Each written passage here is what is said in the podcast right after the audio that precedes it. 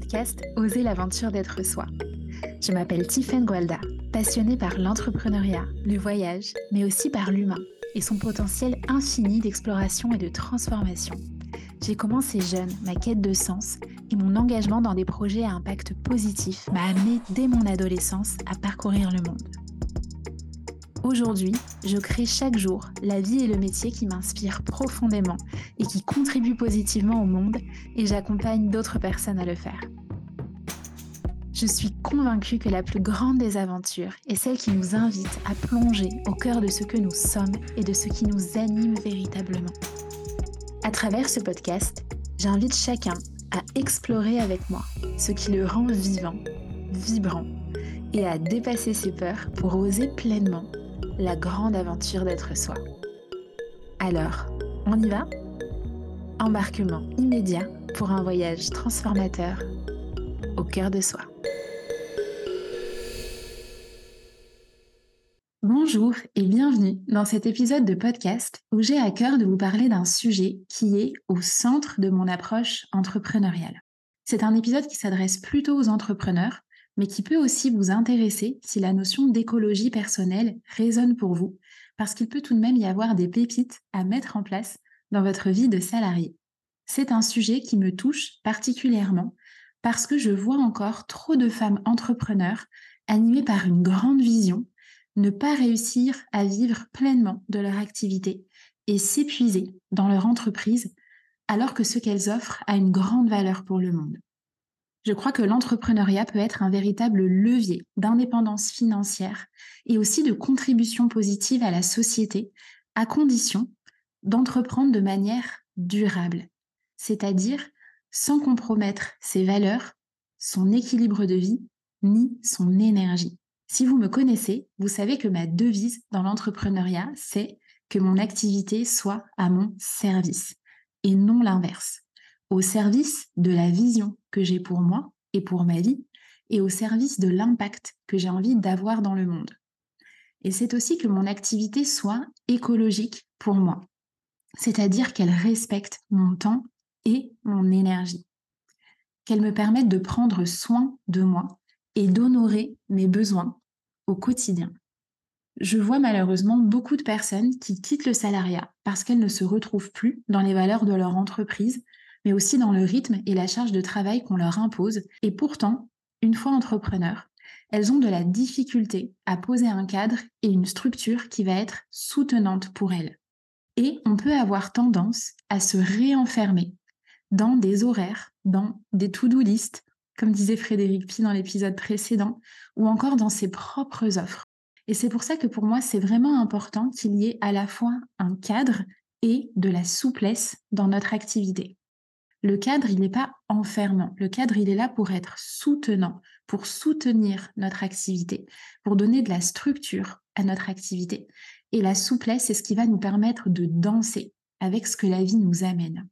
On ne quitte pas le salariat pour se réenfermer dans l'entrepreneuriat. Et ça, ça nous demande de porter de la conscience sur quel chef d'entreprise on a envie de devenir pour nous-mêmes. Alors, ce que j'ai envie de vous partager aujourd'hui, c'est cinq clés qui m'aident dans mon quotidien d'entrepreneur pour me permettre d'entreprendre en respectant mon écologie personnelle.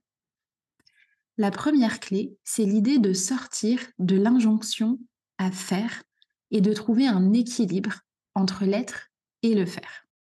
Hier, j'étais en train de relire les feedbacks des filles de la deuxième édition du Mastermind et il y en a une qui a écrit que le mastermind, que ce mastermind, c'était l'alliance de l'être et du faire au service de nos projets pour contribuer au monde que l'on souhaite voir émerger.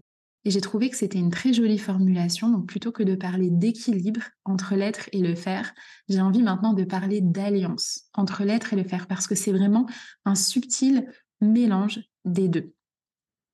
Et ce qui se passe, c'est que trop souvent, on arrive dans l'entrepreneuriat avec le paradigme du salariat dans lequel on a baigné, qui est un paradigme qui est beaucoup trop dans le faire. Parce qu'on vit dans une société qui valorise le fait d'être débordé, le fait d'avoir une grande charge de travail. On vit dans une société qui valorise le fait d'être occupé, alors que nous devrions encourager les temps de pause. on a tendance à avoir une représentation du temps qui est linéaire, alors qu'en réalité, nous sommes des êtres cycliques. Je suis cyclique, la nature autour de moi est cyclique et mon entreprise est cyclique aussi. Et nous, on pense qu'il faudrait être performant en permanence, alors que notre énergie, par essence, elle est fluctuante et elle varie en fonction des saisons, en fonction euh, de notre état de santé, en fonction de notre cycle, en fait, en fonction de plein de paramètres. Et c'est important de se rappeler que nous sommes des êtres humains et non des fers humains. Et donc, par conséquent, ce système qui est beaucoup trop dans le fer ne peut pas fonctionner pour nous. Et c'est ce qui explique l'épidémie de burn-out qu'on connaît depuis ces dernières années. Être overbooké n'est pas un facteur clé de succès. Et c'est vraiment essentiel pour moi de se le rappeler dans nos activités. Parce que de la même manière qu'on dépense notre énergie, il faut qu'on puisse la reconstituer. Parce que notre stock d'énergie, il n'est pas illimité. Et ça, les milieux sportifs l'ont très bien compris, et ce depuis longtemps, en intégrant des temps de repos. Et notamment, il y a un très bel exemple que j'aime bien me rappeler, qui est dans les années 60, un Australien marathonien qui a battu deux records du monde. Il s'appelle Derek Clayton. Et ce qui s'est passé, c'est qu'en fait, il avait un physique qui était assez peu avantageux pour la course. Alors, il s'est entraîné d'arracher pour pouvoir accomplir son objectif, pour pouvoir réaliser son rêve. Et il a travaillé tellement dur qu'il s'est blessé et qu'il a dû être immobilisé pendant un mois. Et alors qu'il s'était arrêté pendant un mois, il a quand même tenu à courir le marathon du Japon et il a battu le record du monde. Quelques années plus tard, je crois que c'est deux ans plus tard, il a été à nouveau contraint de s'arrêter parce qu'il s'est blessé à nouveau. Et lorsqu'il a voulu courir le marathon d'Anvers, il a battu en fait à nouveau le record du monde, soit son propre record. Et ce que j'ai envie de vous montrer avec ce parallèle du milieu du sport, c'est l'importance d'intégrer des phases de repos, des phases de récupération dans nos activités, pour pouvoir ensuite accomplir de grands projets et réaliser de grands objectifs. Un autre exemple plus personnel que j'ai envie de vous partager, il s'agit de l'année dernière, en 2022, j'avais décidé de choisir comme mantra pour mon année le fait que mes résultats ne sont pas le reflet de mes efforts, mais qu'ils sont le reflet de mon alignement. Et ce qui s'est passé, donc j'ai choisi ce mantra-là en janvier et la vie m'a envoyé une occasion extraordinaire de pratiquer et d'incarner ce mantra-là parce que en février-mars, j'ai rencontré une problématique de santé qui m'a demandé de ralentir considérablement mon activité jusqu'à avoir une hospitalisation au mois de mars. Et grosso modo, sur la période de février-mars, j'ai dû travailler à 30% de mes capacités, alors qu'en général, je suis plutôt entre 80 et 100% de mes capacités. Et alors que je me suis autorisée à ralentir, ce qui était aligné pour moi à ce moment-là, ça a été le moment où j'ai fait mon plus grand chiffre d'affaires depuis que j'avais lancé mon activité. Et pour moi, ça a créé un shift en fait majeur dans ma façon de voir l'entrepreneuriat et de voir la façon en fait dont je mets mes efforts et mon énergie dans mon activité parce qu'en fait c'est une invitation pour moi à changer de paradigme entrepreneurial. Un paradigme entrepreneurial dans lequel on peut faire moins, mais accomplir plus. Et ce qui était aligné pour moi à ce moment-là, c'était de travailler moins. Et c'est ça qui est important de comprendre, c'est que ce qui compte, ce n'est pas ce qu'on fait, c'est qui on est au moment où on le fait. Dans quelle énergie on est, dans quel alignement on est au moment on le fait. Et si j'ai réussi à me créer ces résultats-là à ce moment-là, c'est pas du tout magique. C'est aussi parce que j'avais semé plein de graines auparavant et qu'elles ont poussé. À ce moment-là, j'avais créé les conditions favorables pour que ça puisse exister. Et aussi parce que j'ai mis en place le cadre, la structure de mon activité qui me permet ça, avec une gestion plus efficace de mon activité. Parce qu'on peut travailler moins et mieux à la fois. Et ça, c'est des choses qui s'apprennent. Comment devenir un excellent, une excellente gestionnaire dans notre activité. Et donc ça, aujourd'hui, c'est des questions que moi, j'adore me poser et que je me pose régulièrement dans mon activité pour veiller à ce qu'elle soit écologique pour moi. Je me pose la question, au lieu de me demander, souvent la question qu'on se demande, c'est qu'est-ce que je peux faire de plus? Qu'est-ce que je peux faire de plus pour avoir plus de clients, pour avoir plus de visibilité, pour avoir plus de chiffres d'affaires? Et parfois, il est bon de se demander, qu'est-ce que je peux faire en moins? Et dans cette notion d'écologie, vous savez, on parle beaucoup dans cette notion de développement durable de la notion de réduire, de recycler et de réutiliser. Et dans l'écologie personnelle, pour moi, c'est la même chose. Et ça, c'est des questions que je me pose très souvent. Je me demande dans mon activité, qu'est-ce que je peux réduire? Quelle est la plus petite chose que je peux faire et qui aura le plus grand impact à moyen terme, à long terme? Ça nous invite à s'inspirer, vous savez, du modèle de Pareto, la loi des 80-20. 20% de nos clients représentent 80% de notre chiffre d'affaires. Et donc, c'est important de se demander qu'est-ce que je peux réduire. Une autre question que j'aime me poser, c'est qu'est-ce que je peux recycler dans mon activité, d'une offre à l'autre.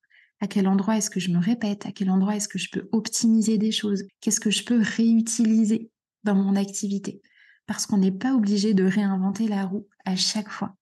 Et c'est aussi pour ça que c'est génial de se faire accompagner c'est qu'on n'a pas à réinventer la roue. Et on peut découvrir des astuces, des bénéfices, des méthodologies d'autres personnes et se les approprier pour pas forcément copier un système, mais aller piocher ce qui fonctionne pour nous pour pouvoir avancer plus vite dans notre chemin d'entrepreneur et donc gagner du temps. Donc ça, c'est vraiment pour moi la première clé, sortir de l'injonction à faire. Ensuite, la deuxième, c'est de prendre soin de soi et de son énergie en premier. Parce que la pérennité de notre projet, elle passe par la pérennité du porteur de projet, de la porteuse de projet. Il est essentiel dans son activité de prendre soin de soi parce qu'on est la personne la plus importante de notre activité. Et c'est important de comprendre qu'on peut aussi faire un burn-out d'une activité qu'on aime bien. C'est ce que je vous partageais dans mon épisode numéro 1 qui s'appelle Mon chemin vers l'entrepreneuriat. Dans mon entreprise, mon énergie, c'est mon outil de travail numéro un. Plus je prends soin de moi, plus je prends soin de remplir ma coupe, et plus je vais pouvoir offrir en abondance ce qui déborde de ma coupe. Et donc moi, je considère aujourd'hui que prendre soin de mon énergie, c'est mon job numéro un. C'est ce qui est le plus important dans mon activité. Cette semaine, j'ai eu l'occasion d'échanger avec deux entrepreneurs qui me partageaient que si leur entreprise se portait mieux, alors elles iraient davantage se balader en nature, elles iraient surfer davantage, elles se reposeraient plus, elles feraient plus de sport, c'est-à-dire elles prendraient plus soin d'elles. Et trop souvent, ce qui se passe, c'est qu'on a tendance à réfléchir à l'envers. C'est parce que je vais prendre soin de moi que je vais être nourrie, inspirée, créative, efficace dans mon activité. Quand je suis en train de surfer, quand je suis en train de me faire masser, quand je suis en train de voyager, de passer du temps avec mon compagnon, c'est ça mon job numéro un. C'est la raison pour laquelle j'entreprends. C'est pour que mon activité, elle soit à mon service. C'est pour pouvoir prendre soin de moi et pour pouvoir prendre soin de ce qui est important pour moi. Et après, bien sûr, il y a du travail, il y a des actions qui sont posées. Mais depuis un espace où j'ai l'énergie de le faire et depuis un espace où je suis suffisamment nourrie et inspirée pour le faire plutôt que de m'épuiser à travailler et obtenir des résultats pour ensuite me dire que là, tout de même, j'ai bien mérité de me reposer ou de m'offrir un massage. Ça change tout d'entreprendre depuis cet espace-là. Prendre soin de soi, c'est aussi adapter son organisation à ses variations d'énergie. Entreprendre avec sa cyclicité, notamment pour les femmes. Se poser la question, dans quelle énergie est-ce que je suis? Dans quelle phase de mon cycle est-ce que je suis? Entreprendre en fonction de sa chronobiologie. Est-ce que je suis dans une phase de productivité, de créativité, de tranquillité? Entreprendre en fonction de son design humain. Est-ce que je suis générateur, projecteur, manifestor, réflecteur? Tout ça, ce sont des sujets qu'on aborde dans le mastermind expansion pour les femmes entrepreneurs que j'accompagne parce que ça change tout d'entreprendre depuis cet espace-là. Et moi, ce que j'aime bien me rappeler, c'est qu'on est capable de tout, tout le temps. Mais on va être beaucoup plus efficace et efficiente, c'est-à-dire l'efficience, c'est l'efficacité à moindre coût énergétique, quand on fait en fonction de sa nature, quand on fait en fonction de son fonctionnement. Et ça, ça demande de bien se connaître et ça demande d'avoir des outils pour mieux se connaître et pour apprendre à s'observer. Et ce qui se passe, c'est que quand on commence à entreprendre depuis cet espace-là, avec cette vision-là, on gagne profondément en bienveillance envers soi-même et on apprend à devenir un extraordinaire, une extraordinaire chef d'entreprise, boss pour soi-même. Ce que ça nous demande aussi, et ça c'est la clé numéro 3 que j'ai envie de vous partager, pour pouvoir prendre soin de soi, pour pouvoir adapter son activité à son énergie, pour avoir une souplesse dans son organisation, c'est d'avoir un agenda spacieux. Et ça, c'est quelque chose que mes clientes, elles m'entendent souvent répéter. Avoir un agenda spacieux. Avoir un agenda où il y a du temps, où il y a de l'espace, où ça respire, où il y a la possibilité d'accueillir l'inspiration, la créativité, l'imprévu, les rencontres. Joanne Huttard, qui est la femme qui m'accompagne depuis bientôt deux ans, m'a dit hier Toi, Tiffany, tu es un être multidimensionnel. Tu vis dans plusieurs espaces-temps à la fois. Oui, c'est un peu ça. Et ensuite, chacun place le curseur là où c'est juste pour lui. Mais ce que ça nous demande, c'est de devenir des alchimistes du temps. Pour rappel, on a tous 24 heures dans une journée. moi, il y a quelque chose qui m'a toujours fasciné, c'est de me dire, mais comment est-ce que ça se fait que certaines personnes arrivent à construire des empires alors que d'autres personnes ont la sensation de courir sans cesse après le temps? Et il y a une question qui m'aide beaucoup et qui me vient d'un livre qui s'appelle The Book of Beautiful Questions. Je ne suis pas sûre qu'il existe en français, le livre des belles questions. Et la question, c'est est-ce que j'ai un agenda de manager ou est-ce que j'ai un agenda de créateur? Un agenda de manager, c'est un agenda où on enchaîne les rendez-vous. C'est un agenda où on fait du multitâche, où on commence sa journée en regardant ses mails et en regardant ce que l'extérieur attend de nous. Où finalement, on va traiter les urgences des autres en permanence. Alors qu'un agenda de créateur, c'est un agenda où il y a de l'espace. C'est un agenda où il y a du vide, où on n'a pas peur de laisser des espaces vides. C'est un agenda où on va avoir des blocs de temps dédiés à certaines thématiques. C'est un agenda où on va commencer sa journée par les projets qui sont importants pour nous et qui sont non urgents. Je ne sais pas si vous connaissez la matrice d'Eisenhower, c'est un outil qui est très utilisé en gestion du temps. Et c'est important de savoir, vous irez regarder si ça vous intéresse, c'est important de savoir que tous nos rêves, que tous nos projets se trouvent dans la case important et non urgent. Si vous rêvez d'écrire un livre, si vous rêvez de lancer un podcast, si vous rêvez de créer une nouvelle offre dans votre activité, si vous rêvez de partir voyager, devenir entrepreneur nomade, tout ça, ça vous demande de créer de l'espace et du temps parce que c'est important et non urgent. Et donc, si vous ne faites pas de la place pour ça, il y aura toujours quelque chose de plus urgent à faire. Et donc aujourd'hui, ça, c'est l'un de mes plus grands défis dans mon activité. C'est vraiment quelque chose sur lequel je mets beaucoup de conscience et beaucoup d'attention. C'est que mon agenda soit spacieux. Ça me demande de déléguer et donc d'apprendre à devenir une excellente chef d'entreprise. Ça me demande de structurer mon activité et donc d'apprendre à devenir une excellente gestionnaire. Et ça me demande aussi de poser des limites et de me prioriser et d'apprendre à dire non à des personnes ou à des projets qui viennent davantage prendre mon énergie plutôt que de m'en donner. Ensuite, il y a deux autres clés que j'ai envie de vous partager pour pouvoir créer une activité qui soit écologique pour vous. La quatrième clé, elle est liée à la relation à l'argent. Parce qu'une activité écologique pour nous, c'est une activité qui valorise notre temps et notre énergie financièrement. Ça implique d'avoir des tarifs suffisamment élevés pour pouvoir valoriser notre temps et notre énergie. Et là, il peut y avoir plusieurs raisons pour lesquelles on a peur d'augmenter ces tarifs.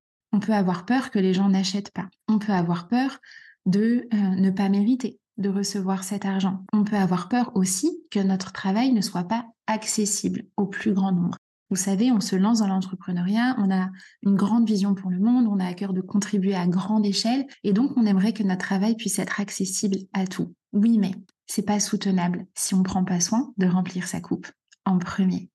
Parce qu'avec un tarif trop bas, on risque de s'épuiser. On risque de devoir enchaîner les clients, les contrats à la chaîne et ça va détériorer la qualité de notre service, de nos services et peut-être que ça va nous conduire à devoir reprendre un job alimentaire en parallèle, ce qui, in fine, va diminuer l'impact que l'on souhaite avoir dans le monde.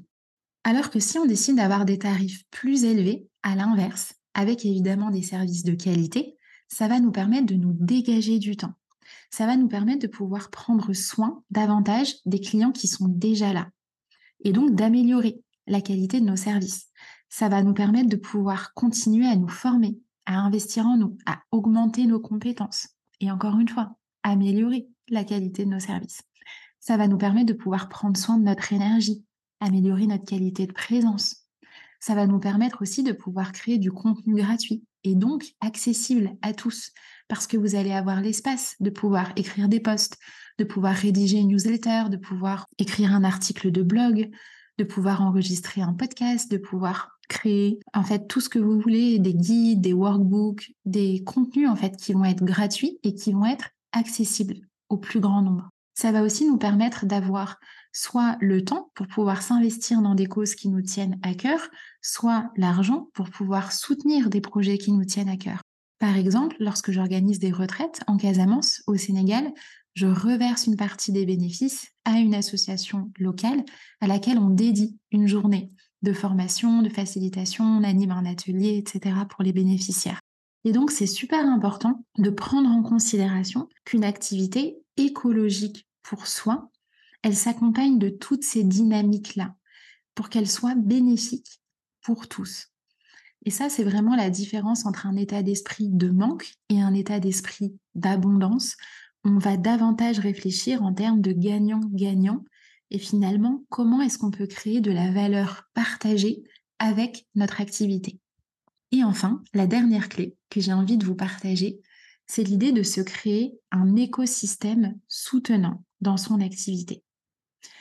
Certains d'entre nous, on se lance dans l'entrepreneuriat et encore une fois, on a envie d'avoir un impact positif sur la société, sur l'environnement.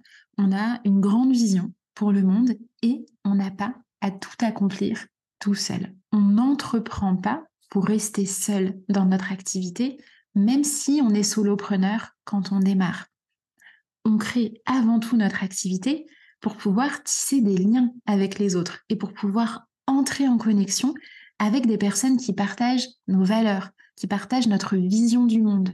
Et ça, pour moi, c'est vraiment l'une des plus grandes qualités que l'on puisse développer en tant qu'entrepreneur, c'est vraiment la capacité à s'entourer, à s'entourer des personnes qui sont plus avancées que nous et qui vont ouvrir la voie en incarnant le fait que c'est possible aussi pour nous. Ça peut être des coachs, ça peut être des mentors, ça peut être des experts dans leur domaine. Et aussi s'entourer de personnes qui sont sur le même chemin que nous et qui partagent nos doutes, qui partagent nos questionnements, qui partagent nos problématiques, avec qui on va pouvoir échanger, avec qui on va pouvoir se soutenir. Notre capacité à nous dépasser et obtenir des résultats qui sont extraordinaires dans la durée, ça vient du fait de se sentir soutenu, de se sentir vu, inspiré, encouragé, nourri à chaque étape de notre chemin d'entrepreneur. Dans mon activité, j'ai gagné beaucoup de temps en faisant appel à des coachs, à des mentors.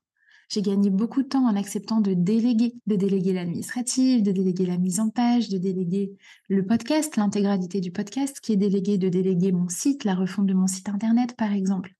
J'ai gagné aussi beaucoup de temps en créant un écosystème soutenant autour de moi, avec d'autres entrepreneurs, avec des experts, avec des prestataires, avec des partenaires, avec des coachs, des mentors, etc. Tout cet écosystème qui est là pour me soutenir et qui crée aussi de la résilience dans mon activité. Parce que le chemin de l'entrepreneur, c'est un chemin dans lequel il y a des phases d'expansion, dans lesquelles il y a des phases de up et aussi des phases parfois qui sont des phases de contraction, des phases de down qui sont parfois volontaires parce qu'on est en train de vivre un hiver dans notre activité et qu'on prend le temps de s'intérioriser, de réfléchir à la prochaine étape ou parfois qui sont subies parce qu'il y a des difficultés qu'on rencontre dans notre activité et c'est là où c'est infiniment précieux de se sentir entouré. Il y a beaucoup de personnes qui ont peur d'être seules quand elles se lancent dans l'entrepreneuriat. Et c'est pas vrai. Moi, j'ai jamais été aussi entourée que depuis que je suis devenue entrepreneur. Et je crois profondément qu'on a besoin de liens, qu'on a besoin d'exemples, qu'on a besoin de personnes qui nous inspirent et qui ouvrent la voie pour nous, de personnes qui vont être là pour nous soutenir, pour nous célébrer, pour nous challenger, pour nous conseiller, pour nous rassurer aussi dans notre activité. Et c'est tellement, tellement puissant d'avancer en se soutenant les uns les autres. Donc je vous invite vraiment dans votre activité à vous entourer de personnes qui partagent vos valeurs et qui partagent votre vision. En conclusion de cet épisode, j'ai envie de vous rappeler les cinq clés que je vous ai partagées pour créer une activité écologique pour vous. La première, c'est de sortir de l'injonction à faire. Faire moins, mais accomplir plus. La deuxième, c'est de prendre soin de son énergie en premier, d'apprendre à se prioriser. La troisième, c'est d'avoir un agenda spacieux, un agenda de créateur et non un agenda de manager. La quatrième, c'est d'avoir des tarifs qui valorisent notre temps et notre énergie et qui nous permettent de créer de la valeur partagée pour toutes les parties prenantes. Et enfin, la dernière, c'est le fait de créer un écosystème qui soit soutenant et d'apprendre à s'entourer dans notre activité. Cette année, dans mon activité, j'ai accompli énormément de choses. Et d'ailleurs, c'est quelque chose qu'on me renvoie souvent avec humour. On me dit que je suis une machine, que je suis un bulldozer. J'ai lancé ma première retraite au Sénégal. J'ai guidé deux masterminds pour entrepreneurs. J'ai accompagné en individuel une dizaine de clientes en reconversion professionnelle. J'ai lancé deux podcasts, l'entreprise consciente et celui-ci. Je me suis formée aussi. Je me suis formée au niveau 1 et au niveau 2 d'EFT auprès de Noël Cassin, au niveau 2 de coaching auprès d'Anne-Claire Méré. Et j'ai créé des ateliers, des conférences. Et certains d'entre vous me diront, mais Tiffany, c'est facile pour toi parce que tu es générateur, pour celles et ceux qui connaissent le design humain. Ça signifie que j'ai de l'énergie en continu à partir du moment où je suis dans ma joie.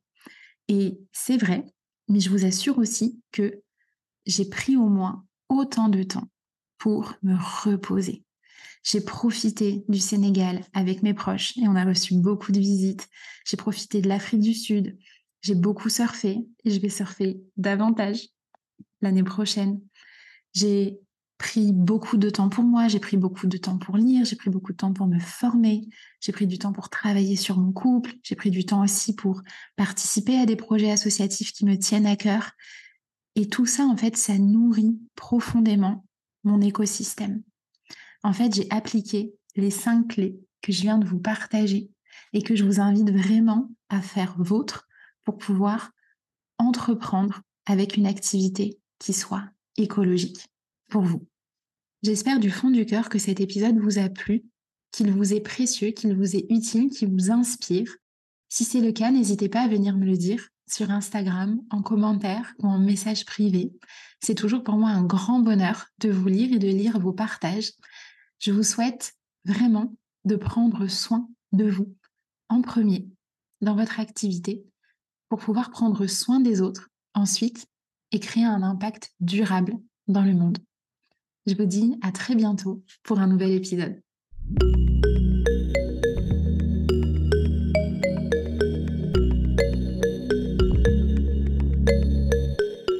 Merci pour votre présence. Si cet épisode vous a plu, je vous invite à le partager avec vos proches pour continuer à semer ensemble des graines d'inspiration. Vous pouvez également noter le podcast pour contribuer à le rendre plus visible et vous abonner pour être tenu au courant des prochains épisodes. Enfin, pour suivre mes aventures et connaître l'actualité de mes programmes et accompagnements, retrouvez-moi sur ma page Instagram Tiffen Gualda. À très vite!